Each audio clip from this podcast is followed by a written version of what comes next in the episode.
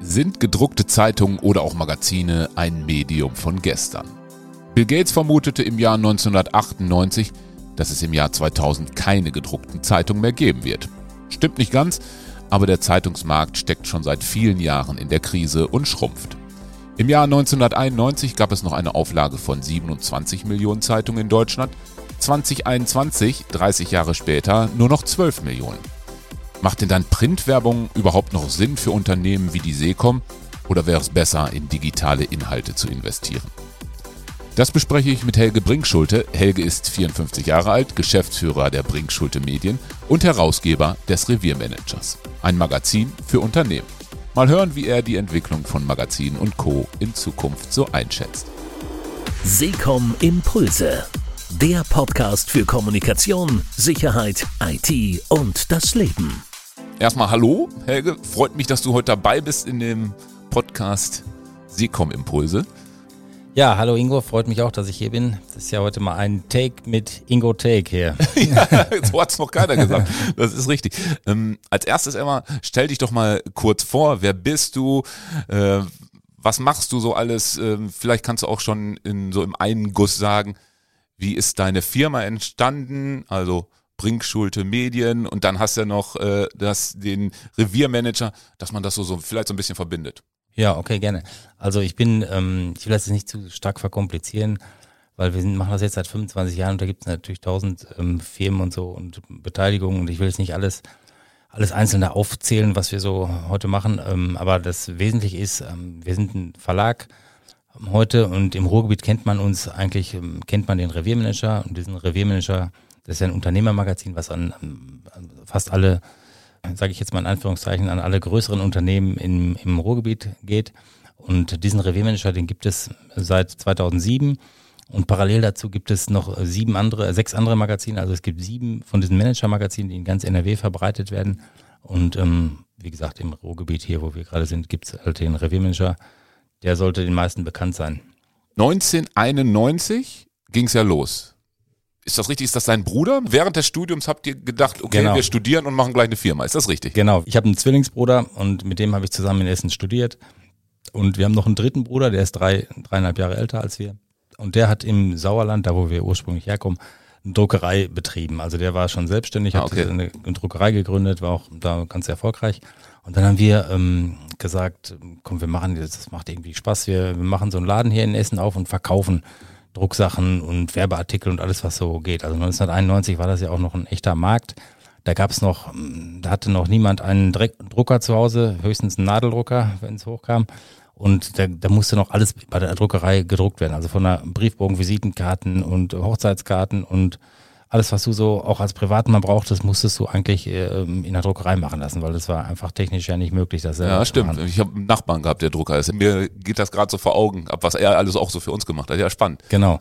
Und so ist das ursprünglich, dann äh, sind wir, haben wir gesagt, wir machen jetzt so einen Laden auf, dann haben wir in Essen Schonnebeck, Übrigens in der gleichen Straße, wo die Aldi-Brüder ihren ersten Laden hatten, Nein. in der Hohe Straße. Da haben wir aber erst irgendwie fünf Jahre später erfahren. Das, ja das war wirklich Zufall. Und haben da ähm, ja Drucksachen, Werbeartikel verkauft, einen Kopierer reingestellt, weil wir an der Uni auch waren und so praktisch so die Drucksachen verkauft, die unser Bruder im, im Sauerland dann hergestellt hat. So, das war so die Initialzündung. Und dann haben wir das aber äh, parallel natürlich studiert. Wir haben auch sogar zu Ende studiert, Wirtschaftswissenschaften in Essen. Und ähm, ja, als dann das Studium rum war, standen wir vor der Frage, was machen wir jetzt? Der kleine Laden lief auch ganz gut. Also wir hatten da schon ja, das hat, wir haben das drei Jahre während des Studiums gemacht und das lief eigentlich schon so gut, dass, dass da einer hätte, ein Mensch hätte von leben können. Und ähm, dann haben wir gedacht, ist ja eigentlich auch zu schade, jetzt irgendwie einen Job zu suchen nach dem Studium und das alles hier aufzugeben. Und dann haben wir uns entschlossen, ja, richtig mit in die, Druck, in die Druckerei einzusteigen. Ähm, ich bin in Essen geblieben, ich wollte immer im Ruhrgebiet bleiben. Ich fand es hier besser als im Sauerland. Und mein Zwillingsbruder ist zurückgegangen in, in, ins Sauerland und ja, so, der Plan war, dass er so den kaufmännischen Bereich macht, mein älterer Bruder den technischen Bereich, der ist Drucker und ja, und ich mache Vertriebsbüro Essen. Ja, es war eine gute Idee, aber die Praxis war leider dann doch anders. Also es hat zwischen uns drei nicht von Anfang an praktisch nicht funktioniert. Nach acht Monaten, glaube ich, okay, haben wir das, ja. das Thema wieder aufgelöst. Unser älterer Bruder hat mit seiner Druckerei alleine weitergemacht. Wir haben ähm, den Laden weiter betrieben in Arnsberg und in Essen, zwei Standorte. Und das hat sich praktisch bis äh, vorletztes Jahr ist das so weitergegangen. Wir sind dann relativ schnell zum, zur Agentur mutiert. Also wir haben das damals Druck Consulting genannt. Wir haben Unternehmen dabei beraten. Das war so die, die Zeit des digitalen Umbruchs, wo es dann auf einmal auch möglich war, ähm, kleine Auflagen zu drucken und haben eigene Grafiker eingestellt, haben wirklich die, die, Unter die Kataloge und Broschüren und so für die Unternehmen auch komplett selber gelayoutet ähm, und produziert. Und irgendwann haben wir dann ähm, Kunden- und Mitarbeitermagazine ähm, produziert. Also wir haben also so ein Inhouse-Magazin genau, so war das dann? Genau, so ein Inhouse, so ein Mitgliedermagazin für Wohnungsgenossenschaften. Ja. Das war so unser erstes Verlagsobjekt. Da gab es vom Verband der Wohnungswirtschaft in Nordrhein-Westfalen gab es jährlich so einen Wettbewerb. Da konnten die Unternehmen alle ihre Mieterzeitung einreichen und wir haben damit tatsächlich den ersten Platz gemacht. Ist das so der Durchbruch gewesen? Man wird ja nicht von, von heute auf morgen Verleger, was ihr jetzt ja auch seid genau. mit dem Reviermanager war das so die Initialzündung, wo, wo man dann so gesagt hat, yo, jetzt, ich glaube, das ist genau unser Bereich, da machen wir jetzt weiter. Genau, das kann man, das kann man wirklich so sagen. Wir haben dann gemerkt, dass ähm, wir praktisch alle Kompetenzen haben, die so ein periodisches Medium erfordert. Also wir hatten Grafiker, wir hatten äh, Leute, die Text machen, wir hatten Leute, die äh, sich um konzeptionelle Gedanken gemacht haben. So, da haben wir gemerkt, also so ein Magazin komplett herzustellen, das ist das, was wir können und was wir wollen.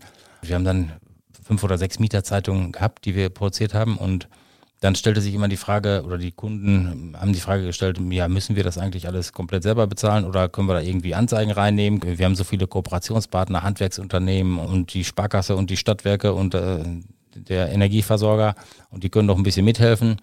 Und wir wollen aber nicht selber da anklopfen und anklingeln und Anzeigen verkaufen, dann könnt ihr das nicht machen. Und so sind wir dann praktisch da reingerutscht und haben gesagt, ja komm, wir machen jetzt diese diese Corporate Publishing Objekte, diese Kundenmagazine, die äh, refinanzieren wir auch für unsere Kunden. Wir rufen da selber an und ähm, verkaufen Anzeigen. Und ja, so hat sich das dann entwickelt, dass wir praktisch auch eine Vertriebsabteilung, Anzeigenabteilung aufgebaut haben und ähm, um eben erst im ersten Schritt nur die, die Magazine unserer Kunden zu refinanzieren. 2008 äh, war der Start für den Reviermanager. Wie seid ihr auf die Idee gekommen, so ein Magazin zu machen? Das ist ja so die Management-Ebene.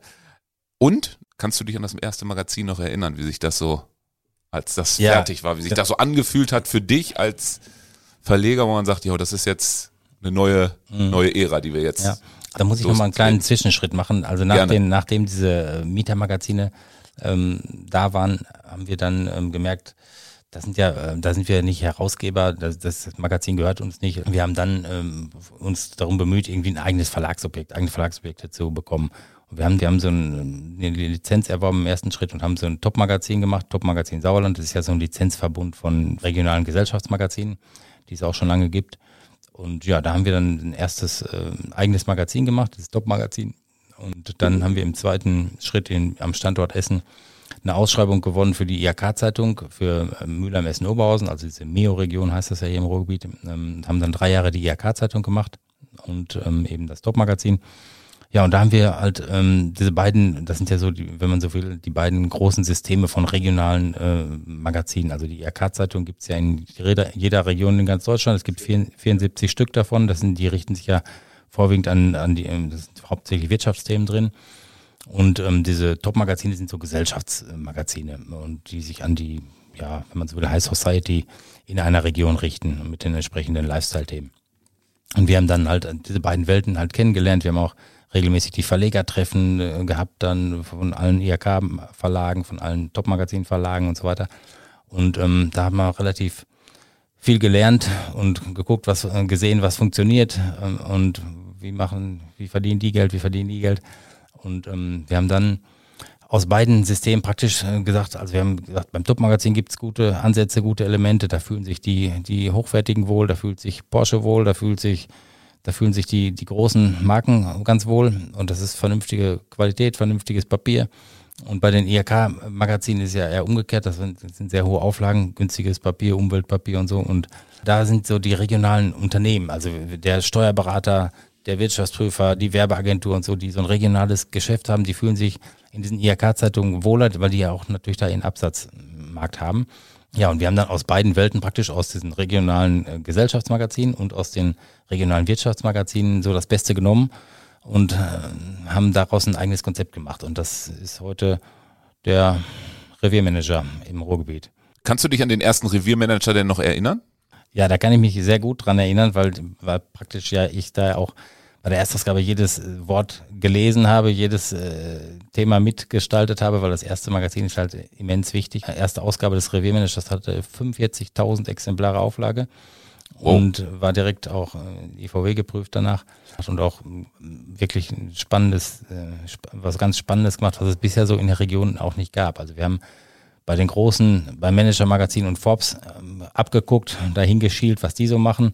Und die machen ja zum Beispiel einmal im Jahr die, die 500 reichsten Deutschen oder die 100 mächtigsten Richtig. Manager und so weiter. Und da haben wir gesagt, die Geschichte, die klauen wir einfach und machen die. die adaptiert. Ja, adaptieren das ja. äh, auf die Region und äh, gucken mal, wer hier die 100 mächtigsten Manager, die 100 größten Unternehmen in, in, in, im Ruhrgebiet sind. Und ja, und damit haben wir auch praktisch den Startschuss für diese Rankings gelegt. Also wir machen ja heute in, in jeder Ausgabe Rankings. Also und heute lebt das Magazinkonzept ja von den Rankings, von den Branchenrankings.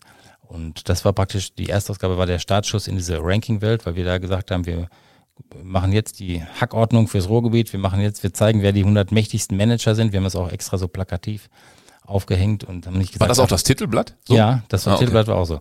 Und wir haben, ähm, man könnte natürlich auch ganz korrekt sagen, sagen wir, das heißt jetzt die 100 größten Unternehmen, aber wir wollten das direkt lieber am Menschen aufhängen. Wir wollten sagen, wir zeigen den Menschen, nicht das Unternehmen, sondern den Menschen, der das Unternehmen führt. Mhm. Und ähm, weil das eigentlich auch für den Leser spannender ist. Also Menschen interessieren sich für Menschen und nicht für nicht für Unternehmen. Und ähm, das stimmt, ja. Das ist äh, so heute noch unser Leitmotiv. Also diese Geschichte machen wir übrigens heute noch einmal im Jahr und das ist immer noch die, die, die, die Ausgabe, wo die meisten äh, Werbekunden rein wollen. Und äh, weil die einfach sagen, wenn von diesen 100 Leuten, die das ja dann auch mit ziemlicher Gewissheit ähm, in die Hand kriegen, wenn sie selbst porträtiert werden, wenn das nur einer davon, wenn dann nur einer bei mir hängen bleibt und Kunde bei mir wird, dann habe ich schon genug Erfolg gehabt mit meiner Prä Präsenz. Ist, ist auch wirklich spannend, weil äh, da habe ich noch nicht hier im Ruhrgebiet gearbeitet im, im ostwestfälischen Teil ist das ja auch drin dann. Ja. Und da habe ich da auch durchgeblättert und ja. musste doch dann feststellen, dass ein Fußballkollege da von mir auch zu, mit seinem Unternehmen dazu gehört. Namen nenne ich jetzt mal nicht. Ja. Da denke ich, das ist ja eine geile. Und dann habe ich weiter, war ich ganz neugierig, wer denn sonst noch dazu mhm. gehört. Das ist dieses Format finde ich auch sehr spannend. Ja. Ja, das ist halt diese Rankings sind halt so verdichtete Informationen, die die man so wegsnacken kann, die das, ja. das lieben die Leser, ja. Das ja. ist, äh, das kann natürlich nie hundertprozentig korrekt sein, so ein Ranking. Also diese Forbes und Manager Magazin Rankings beispielsweise, die sind, das sind reine, reine Schätzungen. Also keiner weiß, wie viel Aldi wirklich äh, hat oder wie viel ähm, Lidl Gründer Schwarz, wie, wie vermögend er ist. Und das so, sind ja. alles nur Mutmaßungen und Schätzungen. Ich erinnere mich noch, kurz bevor ähm, der Schlecker komplett pleite war, war der immer noch unter den ersten zehn in, in dem angeblich reichsten und mächtigsten Managern, bis man dann äh, gemerkt hat, dass da gar nichts mehr ist. Und das, wie Sie gesagt, sind alles Mutmaßungen, weil die ähm, Leute reden ja nicht drüber, aber trotzdem werden diese Rankings geliebt, weil es gibt einfach so, ein, so, so, ein, so einen Überblick, es gibt so eine Einschätzung und das du du kannst, du, das ist einfach ein entertain, entertainiges Format. Ja, ist so. Ja, da muss ich jetzt mal gleich so im, im positiven Blick auf die Seekom gucken.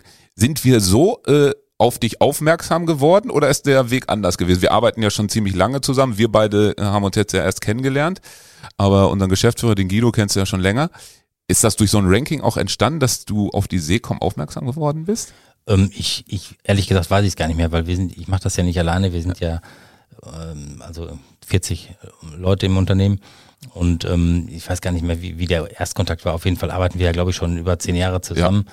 Und ähm, Secom ist ja einer der bedeutendsten Player im Bereich ähm, Telekommunikation und ähm, IT und ähm, Sicherheitstechnik im Ruhrgebiet. Und da kommt man natürlich ähm, an Secom auch nicht vorbei. Also wir haben wir haben ja machen ja Rankings zu, zum Thema Telekommunikation, zum Thema ähm, Sicherheitstechnik. Und da ist Secom auch immer wieder dabei und poppt da auf. Und dann ähm, ja und dann kommt man automatisch in Kontakt. Und ähm, die Firma Secom hat sich auch schon mehrfach dann dargestellt und hat glaube ich auch gute Resonanzen auf ihre auf ihre Präsenz gehabt, sonst wären ja. sie ja nicht regelmäßig dabei. Kann ich so sagen, ja, das ist so. Ähm, ja, wir haben ja im Vorfeld drüber gesprochen, wie, wie sinnig denn mal die einmalige Schaltung ist von einem Artikel oder so. Und da haben wir gleich ganz klar beide gesagt, das bringt ja das Unternehmen nicht nach vorne. Gucken wir mal weiter. Ähm, was ich ja spannend finde, es gibt ja bei eurem Magazin, ich habe es genannt, aus eins macht zwei. Ja, also wenn man das jetzt mal in der Hand nimmt, ähm, man hat einmal vorne einen Inhalt vom Magazin und dann auf der Rückseite ist nochmal eine, das ist so aufgeteilt. Ja, genau. Das ist, also das, wir nennen das Kontertitel, also die zweite Titelgeschichte. Ja. Und äh, das ist, äh, hat praktisch den Hintergrund, weil wir vermarkten ja auch die Titelgeschichte, ist ja kein Geheimnis. Also du kannst bei uns auf den ähm, Titel, du kannst den Titel buchen, all, allerdings gibt es da bestimmte Kriterien, du musst wirklich aus der Region hier sein, dein Unternehmen in der Regi entsprechenden Region haben. Der Artikel wird redaktionell geschrieben, also du kannst da keine platte Werbung veröffentlichen. Also das ist wirklich redaktionell hochwertig gemacht. Natürlich ist der Artikel positiv über das Unternehmen geschrieben, ähm, aber wir haben halt äh, gemerkt, dass wir in jeder Ausgabe auch äh, mehrere Titel vermarkten könnten, weil der Titel ist ist sehr äh, ist ein sehr starkes Format. Also wenn du dir vorstellst, der Reviermanager kommt äh, raus und liegt dann auf am nächsten Tag oder in den nächsten Tagen auf 20.000 äh, Schreibtischen im Ruhrgebiet, auf den wichtigsten Schreibtischen. Und jeder Chef hat das zumindest mal auf dem Schreibtisch liegen. Und wenn du dann deinen Kopf da drauf hast und äh, dann passieren ganz viele Dinge. Also da, da rufen Leute an, die du 30 Jahre nicht gesehen hast. Ja. Die, die, da, dein ganzes Netzwerk schickt dir WhatsApps und so und äh, du hast dann auf einmal wieder einen riesen, eine riesen Aufmerksamkeit für dein Thema, deine Unternehmung, dein Produkt. Und ähm, das ist ähm, super begehrt. Also wir haben auch mittlerweile zig Kunden, die schon äh, drei oder vier Titelgeschichten gemacht haben oder fünf sogar äh, in der Vergangenheit, weil die immer wieder sagen, dass der Titel ist einfach das, das, das was am meisten knallt. Ja, also ich finde es, ich habe es ja gerade auch wieder noch mal in der Hand genommen. Wir haben das ja hier auf dem Tisch auch vor uns liegen. Also ich finde die Idee super. Also für mich jetzt persönlich. Ja, das ist doch. Das du hast gut. eben, oh, Entschuldigung, du hast eben gerade was angeschnitten. 20.000 äh, ist die Auflage. Ist es das, ist das vielleicht auch das Besondere noch an Print gegenüber digital, dass dann wirklich äh, eine ganz andere Interaktion äh, lostritt, weil man heute ja vom Zeitungssterben spricht. Ist das der Vorteil noch, den du im Print siehst? Ja, also zunächst mal, wenn man so Printmedien macht, ist man immer in der Rolle, man muss sich immer so verteidigen und muss sagen, warum, ja. warum macht, gibt's, ist das überhaupt noch erforderlich, Print und so. Ähm, wir haben auch keine Druckerei heute mehr, wir, wir, wir müssen nicht drucken. Also drucken ist wirklich sehr teuer. Wir, wir würden das nicht machen, wenn wir es nicht müssten. Also wir, wir, wenn wir es, wenn es ausreichen würde, unsere Informationen einfach online zu veröffentlichen. Also jeder Artikel geht ja sowieso online auch bei uns, also es steht ja auch im Netz. Aber äh, es reicht einfach nicht aus und es hat gar kein, es hat nicht die, es ist überhaupt nicht vergleichbar. Es hat keine Kraft in der Veröffentlichung, wenn du nur online äh, veröffentlichst. Und ähm, gerade in so einem regionalen, ähm, in so einem regionalen äh, Kontext ist das ähm, so ein Printmedium, was auf dem Tisch liegt. Ähm, das hat eine ganz andere, äh, ganz andere Kraft und eine ganz andere Power und ähm, man kann das vielleicht auch mal mit der Zeitung vergleichen. Da hat ja jeder schon mal eine eigene Erfahrung gemacht aus einem Sportverein oder aus einem lokalen Thema. Also wenn man mal mit irgendeinem Thema in der Zeitung war, man seinen Kopf da drin hatte, in der Tageszeitung, in der Wochenzeitung, dann wirst du ja äh, in der Regel angesprochen. Dann fragt, sagt der Nachbar, oh, habe ich gesehen oder Freunde ja. und ähm, und das diesen Effekt, den hast du eigentlich nur bei Print. Also ich habe bin auch mit anderen Themen in der Tageszeitung unterwegs und ich bin ein Fan von Zeitungen heute noch, weil das einfach die Information einfach ähm, glaubwürdiger ist und immer noch ähm, immer noch eine andere eine andere Wertigkeit als wenn das nur irgendwo irgendwer mal online veröffentlicht hat oder bei Facebook ein Artikel war oder so. Wenn ich intensiv lesen will, kann ich besser auf Papier lesen als am Monitor. Ist das so, was da auch mit einhergeht? Diese Haptik und dieses, äh, dieses Lesegefühl ist ja doch ein, ein, anderes. Macht es das aus auch so ein bisschen? Das geht ja viel einher mit so einer Ja, so ich denke schon. Also ich bin ja jetzt auch schon ein bisschen älter, aber wir haben alle, also wir lernen. Ja, geht. Also so, so alt auch noch nicht. aber wir, wir, lernen ja alle, unsere ersten Erfahrungen machen wir heute auch, die Kinder heute machen die erste, ersten Erfahrungen immer noch mit Papier, mit Lesebüchern, mit Malbüchern, mit äh, wie heißen die Bücher für Kleinkinder hier, diese Klappbücher, diese Pixie-Buch äh, Pixie und, und, so. Ja. Und die ersten Erfahrungen sind immer, sind auch heute noch ähm, analog, also auf Papier. Und ähm, die und in unserer Generation hat man ja sowieso sich an Papier gewöhnt und man liest, äh, man liest einfach ruhiger, man ist, äh, man ist, man, es ist ein anderes Leseverhalten, finde ich, auf, auf Papier als, als online. Und ähm, natürlich diese, diese, dass eine Information gedruckt wird und überhaupt auf dem, äh, so wichtig ist, dass sie auf Papier gedruckt wird, das ist, glaube ich, ein Unterschied zur, zur Online-Welt, weil du, du, online kannst du ja beliebig heute ähm, einfach alles, du kannst alles reinschreiben, irgendwo hintippen, Kommentare, Foren und so, aber die, also wenn was, äh, es wirklich was auf Papier schafft, dann ist das schon eine andere Qualität immer noch. Und, ähm, und wenn man so ein Magazin auch in der Hand hat, also die, du hast gerade die Haptik angesprochen, wenn man ein Magazin in der Hand hat, die, die, die Wegwerfhemmung ist auch äh, ziemlich hoch. Also die meisten ähm, Leute legen das irgendwo hin, wenn das gut aussieht, die, die sagen erstmal blättern das an, wenn es für sich selbst nicht interessant ist, dann legst du es irgendwie erstmal in eine Ecke oder legst es auf den Schreibtisch oder auf einen Konferenztisch und ähm, weil es auch irgendwie noch auch eine Wertigkeit hat für die Menschen, so ein gut gemachtes Magazin. Ja, hast du gut beschrieben. Ich, ich habe selber gerade so bei mir so überlegt, was welches Magazin. Ich bin alter Fußballer, ich nenne den Namen jetzt nicht. Es gibt da so ein, so ein Fußballmagazin. Ja. Ähm, das ist einfach cool gemacht, auch so was da für Bilder drin sind. Und das ist, was du jetzt gerade für mich auch nochmal so schön vor Augen geführt hast. Das hat's auf Papier geschafft. Mhm. Ja, verrückt. Ja, heutzutage, ja, wir hauen alle Bilder raus aus dem Urlaub jetzt wieder. Man weiß, okay, der ist jetzt wieder dahin gefahren, der ist da auf der Messe. Und der hat es auch auf Papier geschafft. Ja, ist mhm. nochmal ein ganz anderer Hintergrund. Genau, so kann man sich das aber mit seinen eigenen Fotos auch vielleicht mal äh, vor Augen führen. Also die, die Fotos, die du wirklich mal von deinem Handy noch ausdruckst, oder die, die, wo du ein Buch rausmachst vielleicht sogar oder das in der Oma schenkst, da, ja. das sind immer die, die besten Fotos. Also das nur das Stimmt. Beste schafft's auf Papier. Ist das auch so wichtig jetzt für so ein Unternehmen wie die Seekom? Wir überlegen ja auch immer, okay, was können wir marketingmäßig denn noch machen? Ist so eine so ein Magazin, das daher auch noch so wertvoll in diesem Marketing-Mix spricht man ja davon? Würdest du da immer wieder äh, Kunden zu hin beraten? Ja, nimmt lieber auch noch Print dazu. Jetzt dann kommt jetzt wieder das Urteil, ja, aber es ist doch so teuer. Ähm, wir beobachten das immer wieder. Wir machen ja auch ähm, heute Corporate Publishing, heißt das ja auf Neudeutsch. Also wir machen Kundenmagazine auch heute wieder für, für verschiedene Unternehmen. Und ähm, das Schöne daran ist, wenn man weiß, dass das ein Kundenmagazin auf Papier wird, dann ist, ist von vornherein der Anspruch an die, an die Redaktion und die, an die Qualität ist von vornherein höher. Äh, und die Leute geben sich mehr Mühe. Du hast dann Leute, die richtige, gute Texte schreiben. Die, ähm, die, die, die Bilder werden besser gemacht. Es werden richtige Fotografen dahin geschickt und nicht einfach äh, irgendjemand schreibt drei komische Sätze und macht ein Bild mit dem Handy, was für online ja, ja oft ausreicht. Und äh, da, das ist, hat auch einen großen Qualitätsaspekt. Und wenn du ähm, weißt, dass das äh, hinterher gedruckt wird, dann gehst du mit allem, allem anders um. Also du, und diese Information, die dann entsteht, die geht natürlich auch ins Netz. Also jeder, wer heute ein Kundenmagazin macht, hat die Information ja nicht nur auf Papier, aber das, was dann hinterher ins Netz geht, ist auch viel professioneller, weil das äh, diese, dieser Zwischenschritt Printmagazin auch dabei ist.